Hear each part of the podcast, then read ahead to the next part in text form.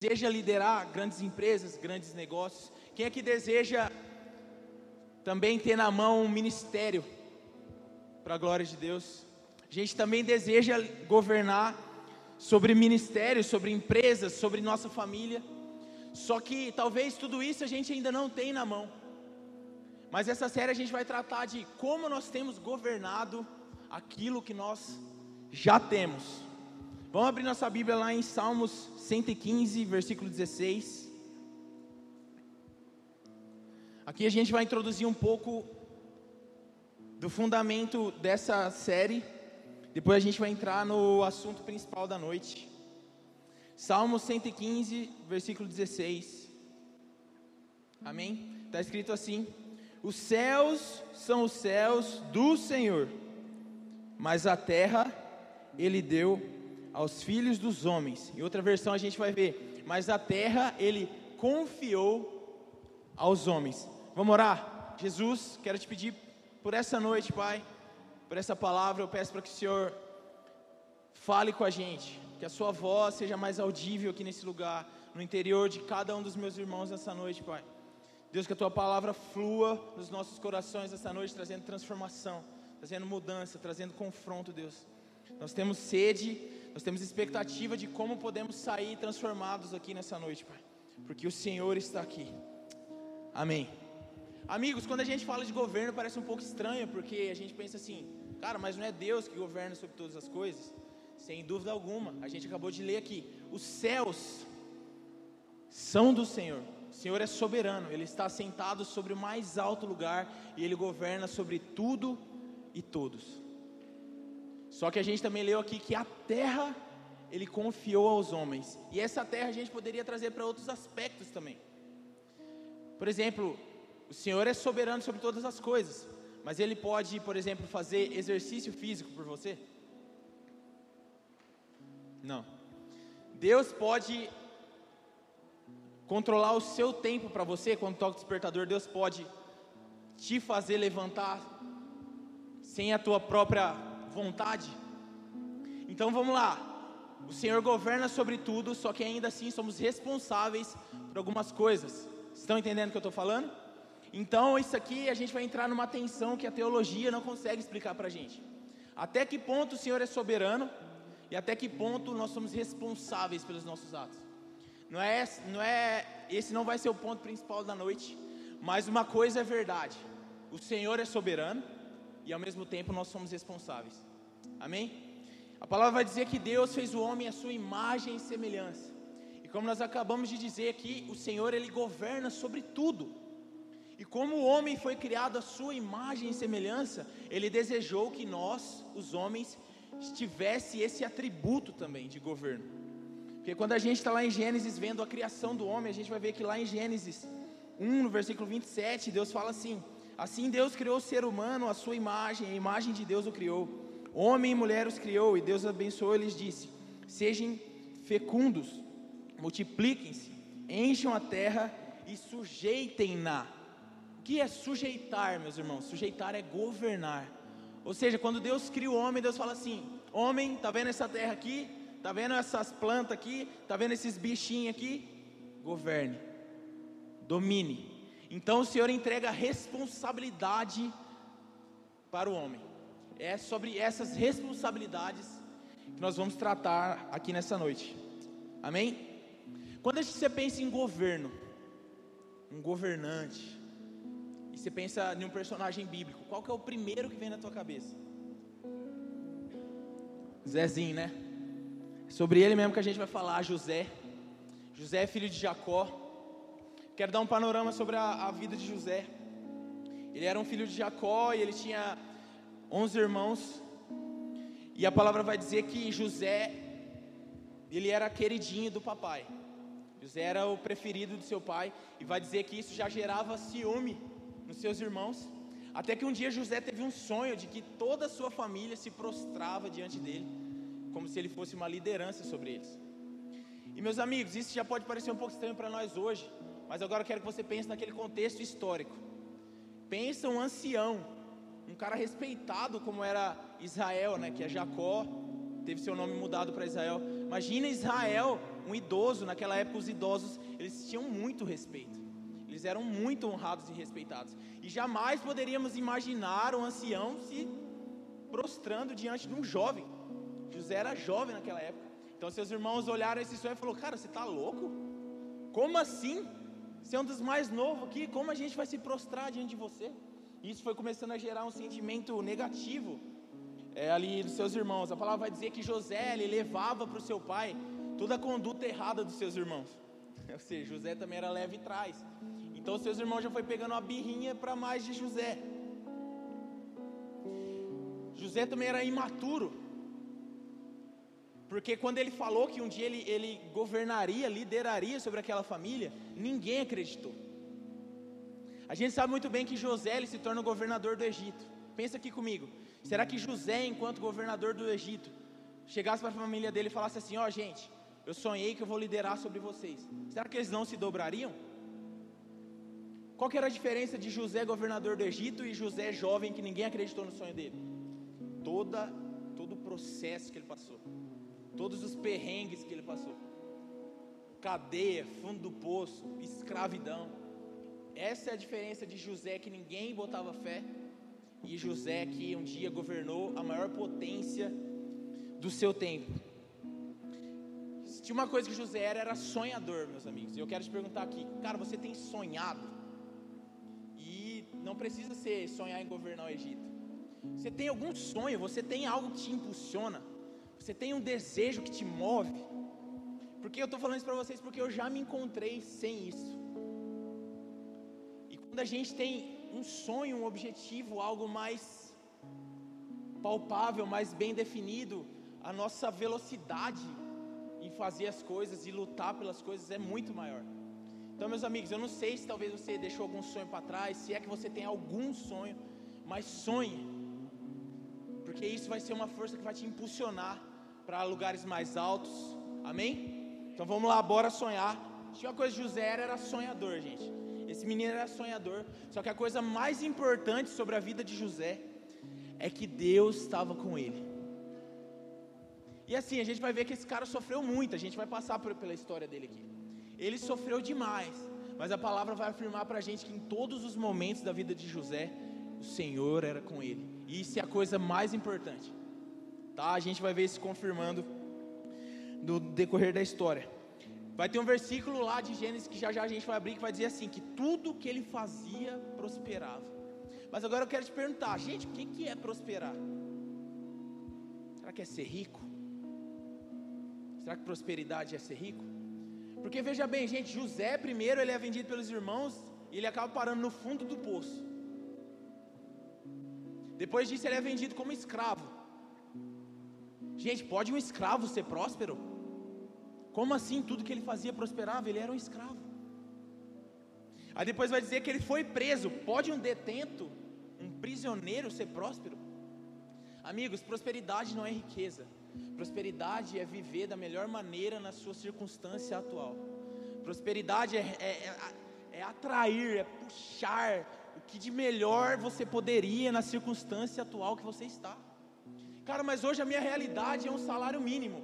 Ser próspero é viver da melhor maneira que alguém poderia viver com um salário mínimo.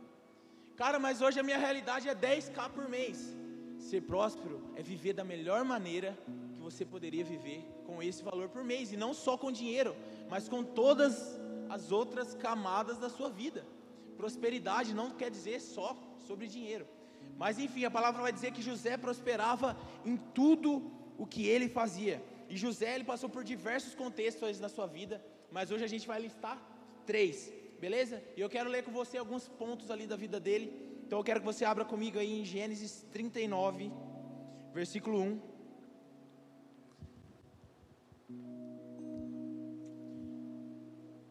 Vou me passeando pela história de José e aprendendo, gente. Como que esse cara, do fundo do poço, se tornou o governador da maior potência da sua época. José 39, versículo 1. Aqui a gente falou que ele foi vendido pelos seus irmãos e agora ele foi vendido como escravo. A gente vai continuar daqui. José havia, havia sido levado para o Egito, onde o egípcio Potifar, oficial do faraó e o capitão da guarda, comprou dos ismaelitas que o tinham levado para lá. O Senhor estava com José, de modo que este prosperou e passou a morar na casa do seu senhor egípcio. Quando este percebeu que o Senhor estava com ele e que o fazia prosperar em tudo o que realizava, agradou-se de José e tomou-o como administrador de seus bens. Potifar deixou a seu cuidado a sua casa e lhe confiou tudo o que possuía. Desde que o deixou cuidando da sua casa e de todos os seus bens, o Senhor abençoou a casa do egípcio por causa de José. A bênção do Senhor estava sobre tudo o que Potifar possuía, tanto em casa como no campo. Assim deixou ele aos cuidados de José tudo que tinha e não se preocupava com coisa alguma, exceto com a sua própria comida. Aí o outro versículo é um bônus, é falar que José ainda era bonitão. Então olha só, esse cara tinha Jesus, ele tinha Deus, cara. Ele era um escravo, mas José vivia de tal maneira que o seu patrão conseguiu ver Deus nele. Agora, de um simples escravo, ele passa a ser administrador disso, da casa dele, de todos os bens. Agora eu quero te perguntar, cara, será que a gente tem vivido de uma maneira que as pessoas percebem Deus em nós? Aqui no contexto de José, quem percebeu Deus nele foi o seu patrão. Será que o nosso contexto de trabalho nós temos vivido de uma maneira em que as pessoas percebem Deus em nós? Porque olha só, o que, que fez José sair de escravo para administrador daquela casa? Foi essa percepção do seu patrão. Olha só, o meu funcionário, Deus está com ele. Preciso promover ele. Ele teme a Deus. Deus está com ele. E agora, e agora na casa de Potifar, José, ele vai governar sobre os bens, sobre finanças, mas também ele governa sobre si mesmo que José tinha na mão nesse momento era a administração de uma casa, e ele fez isso da melhor maneira que ele podia. E gente, casa vai falar do dia a dia, das coisas banais, das coisas simples, sabe? Tipo, lavar louça, arrumar a cama, varrer o chão. Aquelas coisas que não tem brilho, aquelas coisas que a gente não as coisas ordinárias, aquilo que não mexe tanto com a gente. Só que tudo começa por aí, gente. Tudo começa pela nossa casa. Quem não governa a sua casa, gente, não vai governar mais nada. Lá em 1 Timóteo, no capítulo 3, versículo 5, diz assim: Pois se alguém não sabe governar a própria casa, como cuidará da igreja de Deus? Deixa eu te perguntar, você tem governado a sua casa? A maioria aqui é solteira, a gente tem alguns casados, vocês considerem isso solteiros, eu quero te perguntar. Aí você vai falar assim: ah, mas eu moro com a minha mãe. Não tem como eu governar a casa da minha mãe. Beleza, mas agora me responde essa pergunta: Quem arruma a sua cama?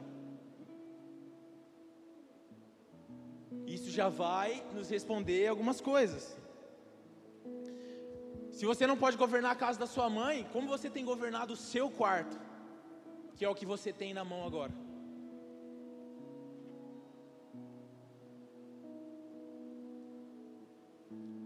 Quando você tem se dedicado, as responsabilidades foram confiadas a você dentro da sua casa, gente. A maioria aqui mora com os pais. Como que a gente tem se movido lá na nossa casa? Se a sua função hoje é ser filho, que tipo de filho você tem sido? Você tem governado essa função? O quanto de suporte você dá para os seus pais? O quão resolutivo você é dentro da sua casa? Quantos seus pais podem contar com você? Você é casado, quanto a sua esposa pode contar com você? Quanto que o seu marido pode contar com você? O quão resolutivo você é dentro da sua casa? Gente, José, ele já era um governador desde quando ele era escravo. E aqui o que eu quero te dizer, não é a circunstância que vai nos transformar em um governador de nós mesmos, das tarefas que tem em nossa mão, mas é a consciência de que nós precisamos fazer o que está na nossa mão hoje da melhor maneira. E talvez a gente está esperando a circunstância perfeita, ideal para a gente governar. Mas é o governo das coisas banais de hoje, talvez pequenas que você tem na sua mão, que vai te colocar sobre esse lugar alto, gente. José não esperou o Faraó chamar ele lá no Egito, para então ele começar a ser um bom administrador, para então ele começar a ser um bom líder, para então ele ser um governador. Não, mas o que fez de José governador do Egito é que ele, é, ele governava em cada circunstância da sua vida, seja sendo escravo, seja sendo um prisioneiro, seja sendo governador do Egito. Vocês entendem isso? Não é a circunstância que nos transforma, nós transformamos a circunstância. Se hoje que você tem na mão é ser um funcionário, meu amigo, seja o melhor funcionário, seja o que mais rende, seja o que vá além, não faz só o que te pedem. Se hoje que você tem na mão é ser um filho, seja um filho prestativo, seja um filho que participa dos problemas da casa, seja um filho que luta para resolver os problemas da casa.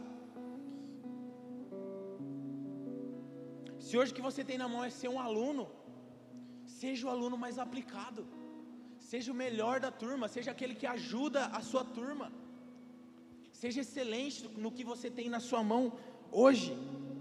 E aqui nós temos muitos solteiros e a gente sabe que a gente quer construir família, amém? Isso é maravilhoso. Só que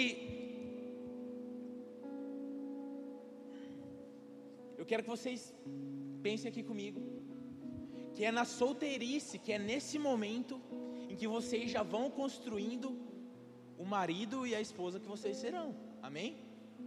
Então vamos lá, e quando eu casar, então eu vou começar a cuidar da casa. Não. O solteiro que você é hoje aponta muito para o casado que você será amanhã. Inclusive, gente, olhem isso, ok? Na hora de escolher. Já são alguns sinais. Então, homens, vocês acham que as mulheres aqui da nossa igreja, elas vão largar o conforto da casa dos pais, a segurança que os pais transmitem para ela, para entrar na casa de alguém que não transmite nenhuma segurança, que não desenvolve traços de masculinidade forte, que não tem compromisso com a sua palavra, que é um meninão. Vocês acham que a menina vai sair da casa dos pais com conta paga, comida na mesa, roupa lavada? E como que você desenvolve isso? É quando você casar? Não, é agora. É agora você vai se transformando nesse homem. Meninas, vocês acham que os homens vão querer dividir a vida? A única vida que ele tem. Com a, com a menina que folga em cima dos pais. Que não arregaça as mangas para as lutas dessa vida. Que não desenvolve nenhuma habilidade na cozinha. Que não tem nenhum tipo de, de de zelo pelo lar. E quando que você desenvolve isso? Hoje e agora, na sua solteirice. Não espere a circunstância para você se transformar, mas transforme a circunstância. É aquela história de, de, procurar a pessoa certa, mas também se transformar na pessoa certa, enquanto a gente espera. E o ponto aqui não é, você não deve esperar as circunstâncias mudem para governar, amadurecer e crescer mas é governar, amadurecer e crescer que vai fazer com que as circunstâncias mudem. Então é agora. Amém? Lá no versículo 7 de, de Gênesis 39, vamos ler lá comigo. José ele ocupava um lugar de autoridade agora na casa de Potifar, mas ele não usou desse lugar para usurpar de outras pessoas. Olha lá, versículo 7. Assim, depois de algum tempo, a mulher de Potifar pôs os olhos em José e lhe disse: Venha para a cama comigo. Ele, porém, recusou e disse à mulher do seu dono: Escute, o meu senhor não se preocupa com nada do que existe nessa casa, porque eu estou aqui. Tudo que ele tem, ele passou as minhas mãos. Não há ninguém nessa casa que esteja acima de mim. Ele não me vedou nada, a não ser a senhora, porque é a mulher dele. Como, pois, cometeria eu tamanha maldade e pecaria contra Deus? Agora eu quero que você pense aí comigo. Gente, qual é a motivação do seu coração em almejar lugares altos? Em almejar lugares de influência? Em almejar lugares de liderança? Será que é para ser aplaudido? Será que é para se sobressair sobre os outros? Será que é por vingança? Será que é para você poder finalmente atrair o olhar daquela pessoa? Qual é a motivação do coração em, em querer ser um bom profissional? Em ser um profissional de sucesso?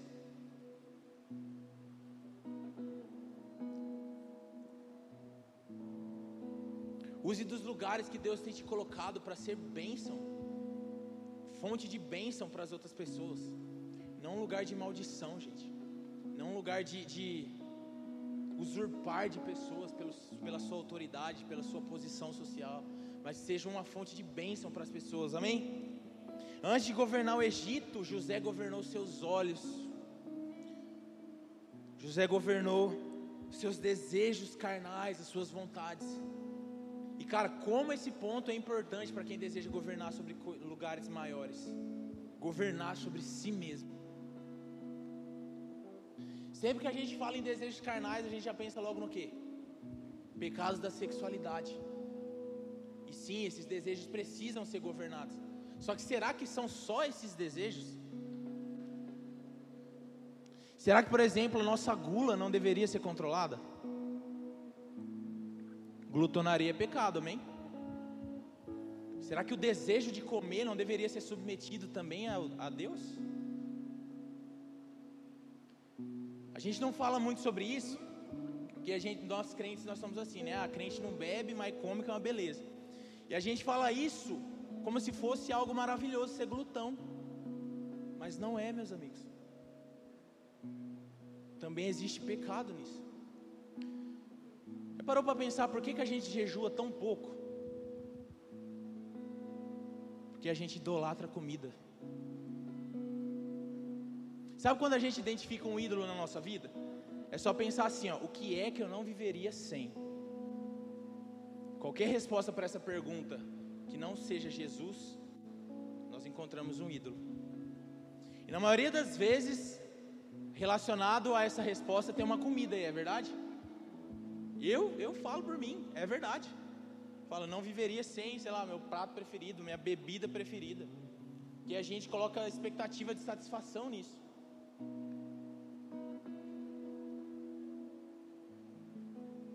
Talvez o exercício bom para a gente seria retirar por um tempo, quando você fizer essa pergunta, o que será que eu não consigo viver sem? E talvez vai vir, por exemplo, um aplicativo, um videogame, TV,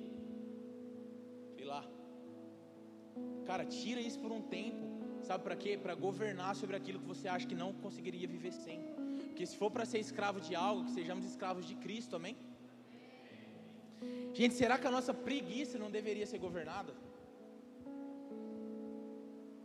Quantas vezes nosso despertador precisa tocar para a gente acordar?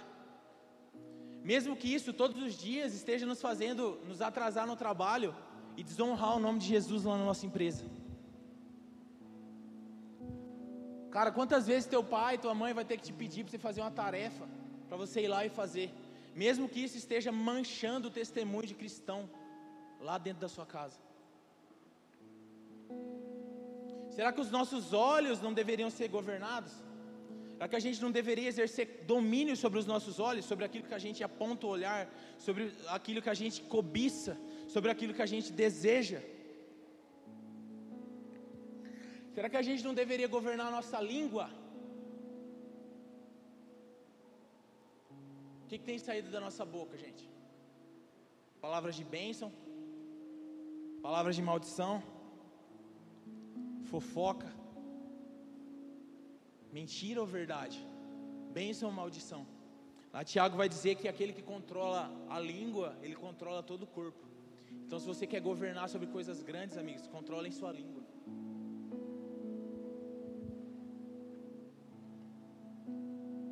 Como a gente vai governar a terra, amigos, se a gente não governa a nossa vontade de comer? se a gente não governa sobre o nosso tempo, se a gente fala assim, não, nesse dia eu vou fazer essa tarefa, essa, essa e essa, e chegou no final do dia você ficou no Instagram o dia inteiro, como que a gente vai governar a terra assim? Nós precisamos começar debaixo das coisas mais simples para alcançarmos as maiores. Só existem duas alternativas aqui, amigos. Ou nós governamos os nossos desejos, ou nós somos escravos dele. Lá em 1 Coríntios, no capítulo 9, versículo 26, diz assim: Paulo dizendo: Sendo assim, não corro como quem corre sem alvo, e não luto como quem esmurra o ar, mas esmurro o meu corpo e faço dele o meu escravo, para que depois de ter pregado aos outros, eu mesmo não venha ser reprovado. Olha só, nós não somos escravos dos nossos desejos mais, mas agora nós governamos sobre ele. Jesus veio para nos livrar de toda a escravidão, amém? Mais uma vez, se for para ser escravo de algo, sejamos escravos de Cristo. Governe sobre os seus desejos.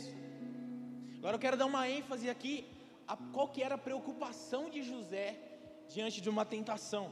Gente acabou de ler que a mulher do patrão dele chamava ele para a cama todos os dias.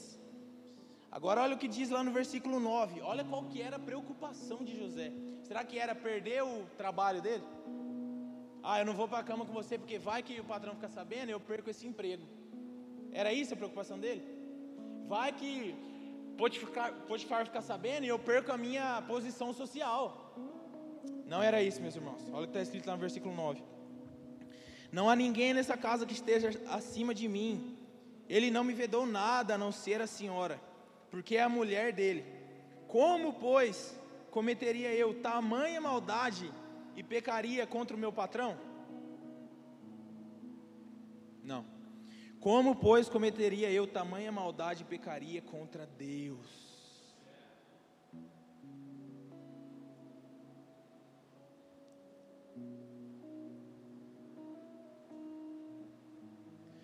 Gente, essa deve ser o nosso maior norteador, sabe? Diante de decisões da vida, diante de desafios, tentações.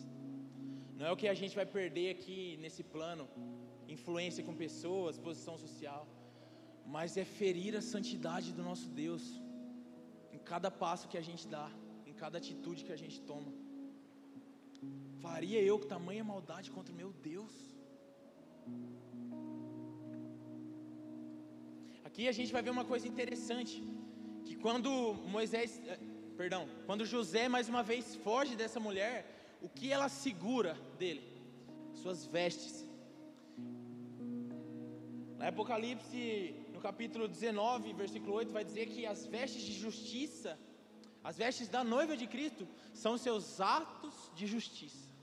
Então veja só, olha esse paralelo. Ser justo em ambientes corrompidos talvez vai trazer consequências contra nós. É ou não é? Quando você não conta aquela mentirinha para seu patrão que todos os funcionários lá da empresa combinaram, o que, que acontece com você? Quando você não dá aquela mentidinha para o cliente para fechar aquela venda, o que, que acontece com você? Ser justos nesse mundo corrompido vai trazer represálias contra nós.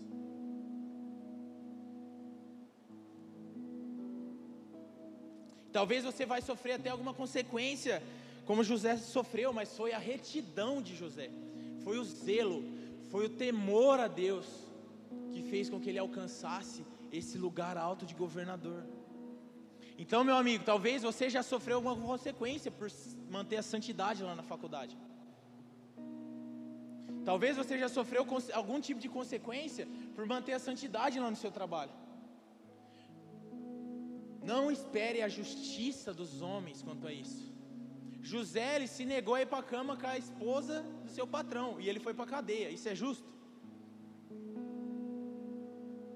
A nossa expectativa de justiça está na justiça que vem de Deus. E essa o STF não pode travar.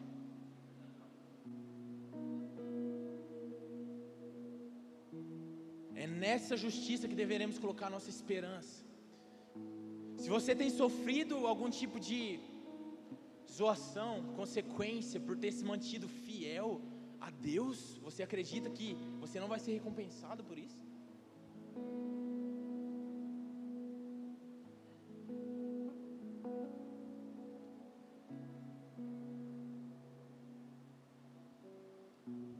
E agora, a mulher de Potifar mente para o seu marido, dizendo que José tinha tentado ali ir para a cama com ela. E o marido dela, agora irado, lança José na prisão. Eu quero que você leia comigo agora em Gênesis 39, versículo 20. E o dono de José o tomou, lançou na prisão, no lugar onde os presos do rei estavam encarcerados. Ali José ficou na prisão. O Senhor, porém, estava com José. Foi bondoso com ele e fez com que ele encontrasse favor aos olhos do carcereiro. Este confiou às mãos de José todos os presos que estavam no cárcere. E José fazia tudo o que se devia fazer ali. O carcereiro não se preocupava com nada do que tinha sido entregue às mãos de José, porque o Senhor estava com ele e tudo o que ele fazia, o Senhor prosperava. Olha só, mais uma vez, esse cara ele era escravo e tudo que ele fazia o Senhor prosperava. Ele chegou sendo escravo e agora ele era administrador. Agora esse cara ele injustamente ele vai para a cadeia. E adivinha, ele chega lá e governa. Olha a circunstância que esse cara era excelente. Num contexto que qualquer um de nós aqui ficaria irado contra Deus.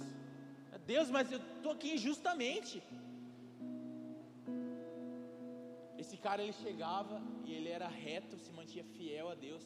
E qual que era a consequência disso? Ele era promovido. Ele alcançava lugares maiores, lugares de mai, maior honra.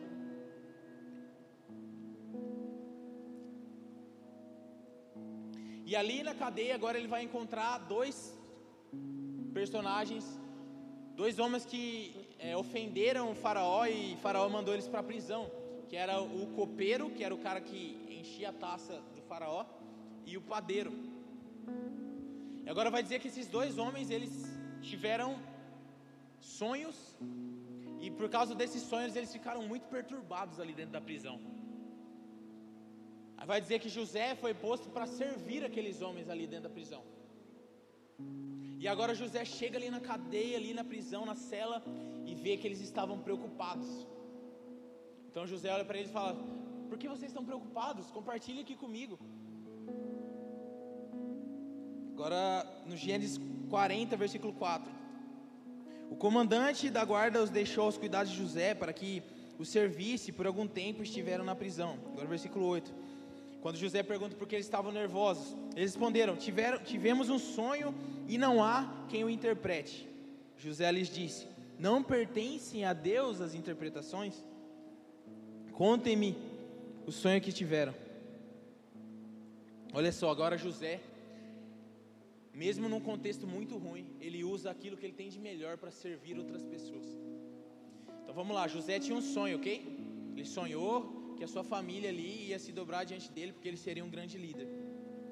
Essas duas pessoas tinham a ver com o sonho dele, mas ainda assim ele teve preocupação com aquelas pessoas. Ele sabia que talvez ele teria algo que poderia servir aquelas pessoas. Tinha uma coisa que José era bom, era, era, sonhar, era em sonhar, ele era um sonhador. Mas Deus também deu um talento para ele que era interpretar os sonhos. E foi se envolvendo nos sonhos de outra pessoa que José chegava cada vez mais perto de seu próprio sonho. Olha só. José não era egoísta. José conseguia olhar para o lado na caminhada. José conseguia olhar para quem estava em volta dele enquanto ele seguia em direção ao seu sonho. E gente, eu tenho vivido isso. Sonhos, muitas vezes a gente não escolhe. Eu tenho visto sonho como algo que é colocado dentro de nós, sem que a gente escolhesse. E por mais que você tente largar isso, você não consegue. Você pode fingir que você não sonha mais com aquilo. Mas vai passar o tempo e você vai se frustrando. Porque fica aquele sentimento de, nossa, será que eu vou chegar no fim da vida? Vou ter aquele sentimento assim, e se eu tivesse tentado? Então, sonho na maioria das vezes é uma coisa muito improvável, não é mesmo? Alguém compartilha aqui esse sentimento comigo? Alguém tem um sonho muito doido e você fala, cara, isso nunca vai se realizar. Aí às vezes eu falo assim, Deus, não tem como você colocar um sonho mais palpável, não, mais real. Mas sonho é isso, gente. Olha para José. Cara estava no fundo do poço e sonhava em ser um, governador. Como isso é possível? Como? Mas a gente já tem falado isso nessa casa há algum tempo. Como que eu sei que algo que está no meu coração é de Deus?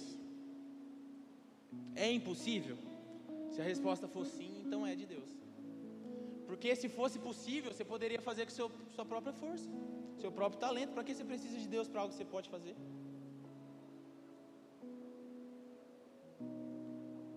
Pergunta aí, com meu talento, com a minha força, eu consigo conquistar isso? Sim. Então talvez você não precise tanto de Deus assim. Mas para que toda a glória seja dada a Ele, o que Ele coloca dentro de nós são coisas que, quando você olha para você mesmo e fala assim, cara, eu jamais vou conseguir isso aqui, eu não sou capaz. Mas por quê? Para que a glória seja dele, para que ele entre na sua vida e faça algo impossível, improvável, e você renda glórias a ele. Fala, Deus, isso foi você. Eu jamais poderia fazer isso.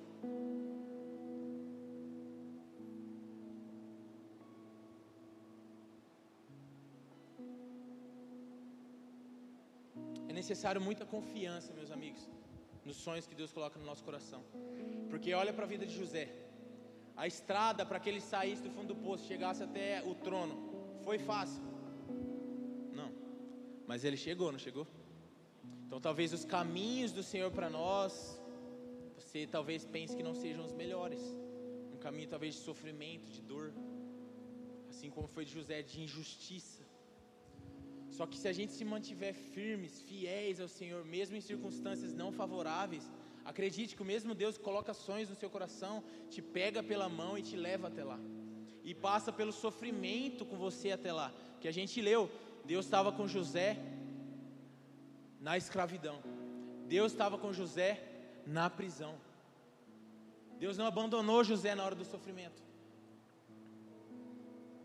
Se importe com os sonhos das pessoas, gente. Faça como José, sabe? Você está correndo em direção ao seu objetivo, sim, mas olha para o lado. Será que com uma habilidade, um talento que você tem, será que você não conseguiria nos ajudar, auxiliar no sonho de outra pessoa também? Será que você não conseguiria auxiliar pessoas a alcançarem também os seus objetivos? E você vai ver que no meio desse processo, enquanto você vai auxiliando outras pessoas em seus sonhos, você vai vendo que você está chegando cada vez mais perto do seu.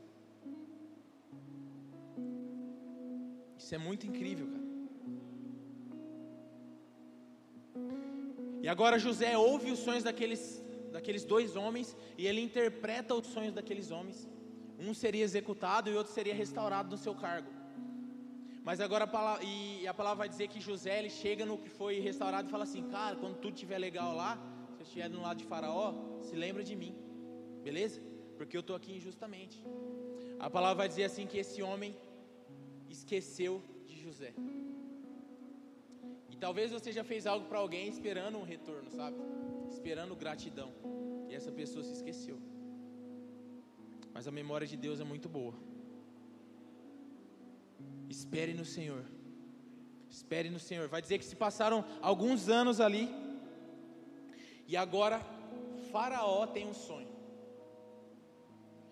Faraó tem um sonho, ele acorda perturbado, porque ele chama todos os sábios ali daquele tempo e ninguém conseguia decifrar aquele sonho.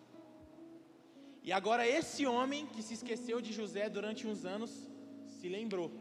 Fala: opa, Faraó, quando eu estava na cadeia, eu tive um sonho e tinha um rapaz hebreu lá que ele interpretou esse sonho. E assim como ele disse, aconteceu. O outro foi executado e eu fui restaurado. Então a palavra vai dizer que agora Faraó chama José. Lá em Gênesis no capítulo 41. Está escrito assim: Então o copeiro-chefe disse a Faraó: Hoje me lembro das minhas ofensas, quando Faraó ficou irado com seus servos e me pôs na prisão, na casa do comandante da guarda. A mim e o padeiro-chefe tivemos um sonho na mesma noite, eu e ele. Sonhamos e cada sonho tinha o seu próprio significado. Achava-se conosco um jovem hebreu, escravo do comandante da guarda. Contamos a eles nossos sonhos e ele nos deu a interpretação a cada um segundo o seu sonho. E tal como ele interpretou, assim aconteceu. Então Faraó mandou chamar José. E olha só que interessante. A mesma coisa que fez com que José fosse vendido pelos seus irmãos como escravo, agora é o passaporte dele para entrar no palácio de Faraó. Um sonho.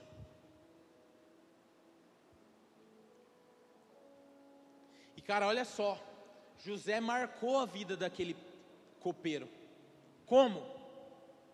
Sendo generoso com o seu talento, sendo generoso com a sua habilidade, olhando para o lado, vendo a necessidade, e ele marcou a vida desse cara.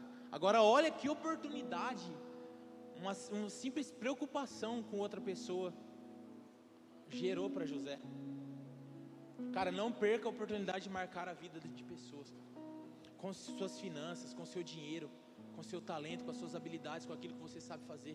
Não perca a oportunidade de marcar vidas. E eu não estou falando de network aqui, gente. Estou falando para você ajudar alguém só esperando o que, que ele vai te dar depois. Sabe por quê? Porque eles estavam na cadeia. O que que esses dois caras presos poderiam oferecer para José? Fala para mim.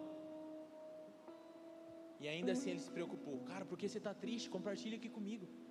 Pode ser que eu possa te ajudar de algum jeito. A excelência de José naquilo que ele fazia foi o que marcou a vida daquele cara. Porque assim como ele disse, aconteceu. E cara, quão é importante sermos excelentes naquilo que a gente faz. Qual que é o teu ofício hoje? O quão excelente você é naquilo que você faz hoje. Olha o que diz lá em Provérbios, no capítulo 22, versículo 9. Você está vendo alguém que é habilidoso naquilo que faz? Ele será posto diante de reis, não estará a serviço da plebe. Outras versões vão dizer assim: Você está vendo alguém perito no que faz?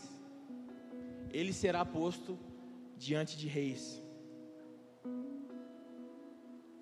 Então, agora a excelência de José naquilo que ele fazia, no seu ofício, garantiu para ele a reunião com o homem mais importante do seu tempo. Com quanto de dedicação, cara, você tem feito as suas tarefas hoje, o seu trabalho, o seu ofício, o que, que é que você faz hoje? O quanto de excelência você tem aplicado nisso? O quanto de zelo? Quanto de dedicação? Talvez a gente deseja viver coisas grandes, mas somos medíocres no que a gente faz hoje. Eu acredito que a palavra de Deus é verdade. E aqui está escrito que aquele que é habilidoso no que faz será colocado diante de reis. Ah, mas hoje eu trabalho uma coisa que eu não gosto. Bem-vindo ao clube. Mas o quanto você tem se movido para talvez mudar de área?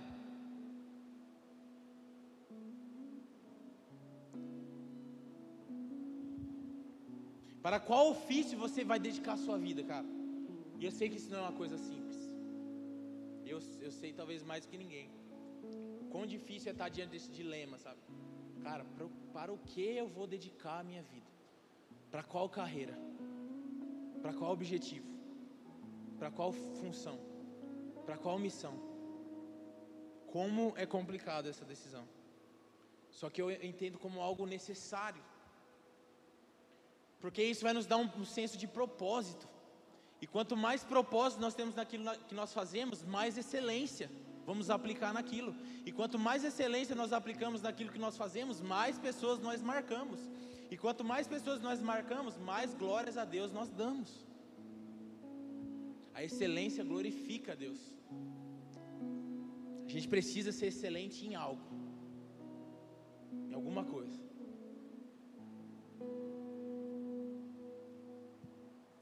Antes de interpretar o sonho de Faraó, o homem mais importante do tempo de José, ele interpretou o sonho de duas pessoas normais.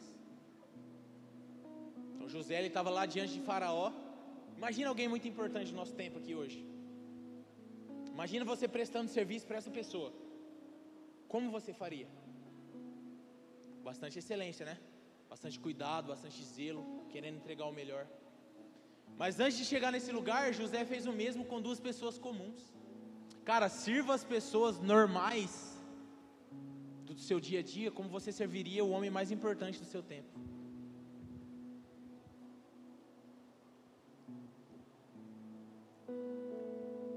O que levou José para dentro de palácios, para lugares nobres, era a excelência daquilo que ele fazia todos os dias. Todos os dias, todos os dias, todos os dias. E quando Faraó chama ele ali para aquela reunião, vai dizer que a palavra vai dizer que José se preparou para aquela oportunidade. Em Gênesis 41, 14 diz assim: Então Faraó mandou chamar José e o fizeram sair às pressas da masmorra. Ele se barbeou, mudou de roupa e foi apresentar-se a Faraó. Uma vez eu ouvi assim: a oportunidade só é boa para quem está preparado. Será que se a oportunidade da sua vida, aquela que você tanto busca, aparecesse hoje para você, será que seria uma bênção ou uma coisa ruim?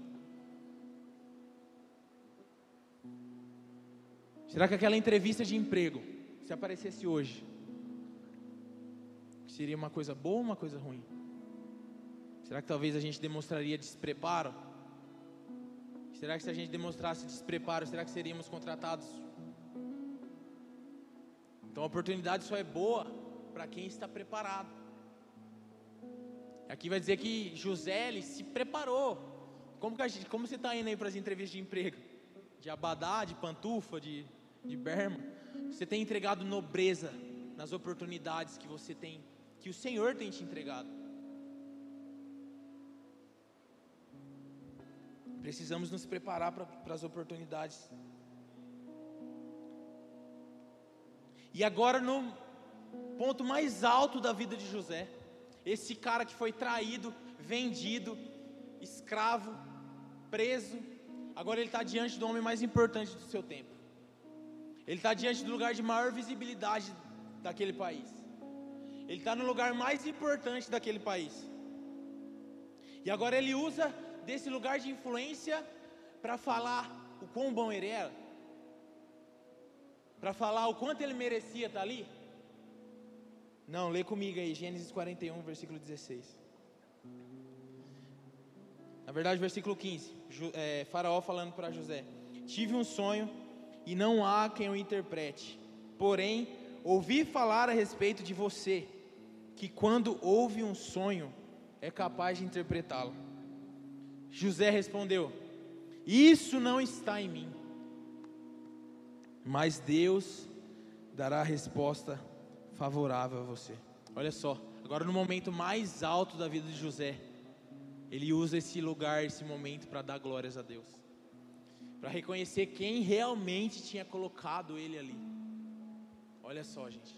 A oportunidade da vida de José, ele usou esse lugar para que o Senhor fosse exaltado, para que o Senhor fosse glorificado. Não, Faraó, não sou eu que sou bom, não. É Deus está em mim. E cara, nós vamos estudar, nos preparar ficar excelente naquilo que a gente faz, para no final reconhecer que tudo isso é graça de Deus, que sem Ele a gente não chegaria a lugar nenhum, não faríamos coisa alguma, não seríamos excelentes em nada. E olha só, cara, José foi além, em que sentido? Para que, que ele foi chamado lá na sala do faraó? Para interpretar um sonho, não foi isso? Só que agora no capítulo 41, versículo 33, a gente lê: Agora, pois, Faraó devia escolher um homem ajuizado e sábio, encarregá-lo de dirigir a terra do Egito. Faraó devia fazer isso por administradores sobre a terra e recolher a quinta parte dos frutos da terra do Egito nos sete anos de fartura, e administradores deviam ajuntar toda a colheita dos bons anos que virão recolher cereal por ordem de Faraó para o mantimento da cidade e guardá-lo em armazéns. Assim o mantimento servirá para abastecer a terra nos sete anos de fome que haverá no Egito. Cara, você é daqueles que faz só o mínimo, que faz só o que te pedem. Você é daqueles que sete é dez. Porque olha só, se José ele tivesse feito só o que pediram para ele, ele não seria o governador do Egito. Se ele tivesse apenas interpretado o sonho e falado: Ó, oh, ó, oh, Faraó, seu sonho é sete anos de escassez, sete anos de fartura. Falou? Não. José ele foi além. José transbordou. Ele não só interpretou o sonho, como ele deu um conselho em cima daquele sonho. E foi esse, esse, esse transbordar, foi essa generosidade, foi esse passo além que José deu que encantou aqueles caras. Que depois eles, eles olharam assim e falaram: Mano, que sabedoria. Não foi pela interpretação, mas foi pelo o que fazer com a interpretação. Gente, nós não podemos ser aqueles que vão fazer, que vai fazer só o que nos pedem. Nós temos que ser generosos, abundantes. Nós devemos transbordar em tudo. Talvez aquela promoção que a gente tanto almeja não veio ainda porque a gente só faz o que nos pedem. A gente não vai além em nada. E o nosso Deus, quando a gente olha para Ele, Ele é mesquinho? Não. Nosso Deus é generoso e muito. Tudo aquilo que Ele tinha de melhor nos entregou, Jesus Cristo. Cara, não retenha o que você tem de melhor. Dê de graça. Transborde.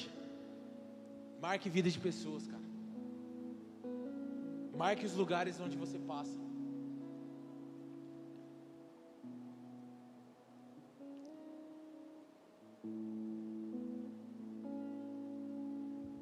Agora, no fim dessa história, quero que você leia comigo que é muito importante.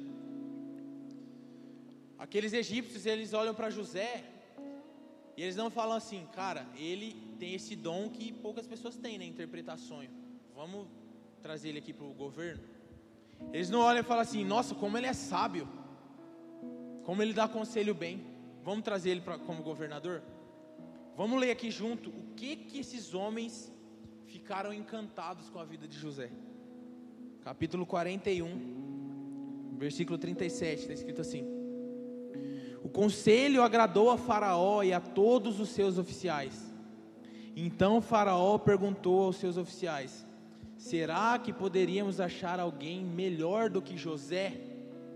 Um homem em que tem, em que está o Espírito de Deus. Meu Deus, gente, olha só. O que marcou realmente a vida daqueles homens de Faraó e daqueles caras tão importantes era o tanto de Deus que José tinha, velho. Era o tanto do Espírito Santo que José tinha. Que a gente falou desde o começo que a coisa mais importante sobre José é que Deus estava com ele onde quer que ele passava. E eu acho que a gente perdeu um pouco isso. Quem é daquela época que a gente ouvia bastante?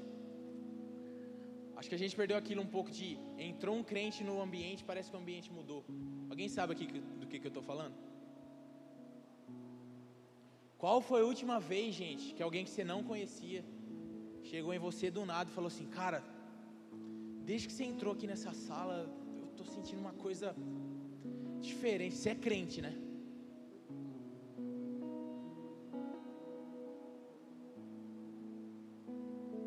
Isso fala de alguém que carrega tanto a presença de Deus que não tem como as pessoas simplesmente percebem Deus em você.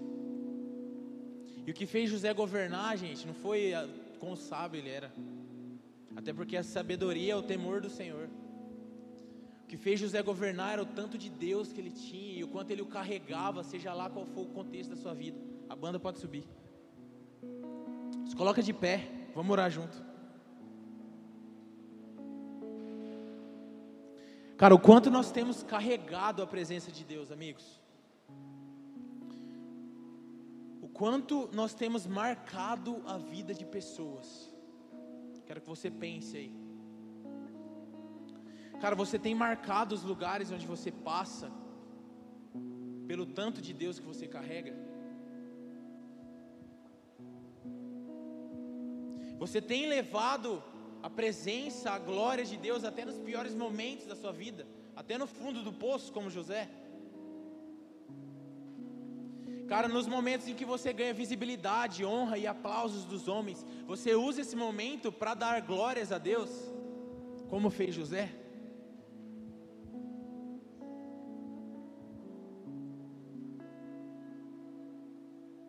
Será que os nossos colegas de trabalho sequer sabem, gente, que dentro de nós habita um Deus poderoso até para ressuscitar os mortos? Será que os nossos pais, quando eles estão com a gente na mesa, eles conseguem sentir, exalar de nós uma paz que excede todo entendimento. Alguém está entendendo o que estou falando aqui? Tem alguém que deseja ter, carregar essa presença desse jeito? Eu, eu desejo demais, amigos.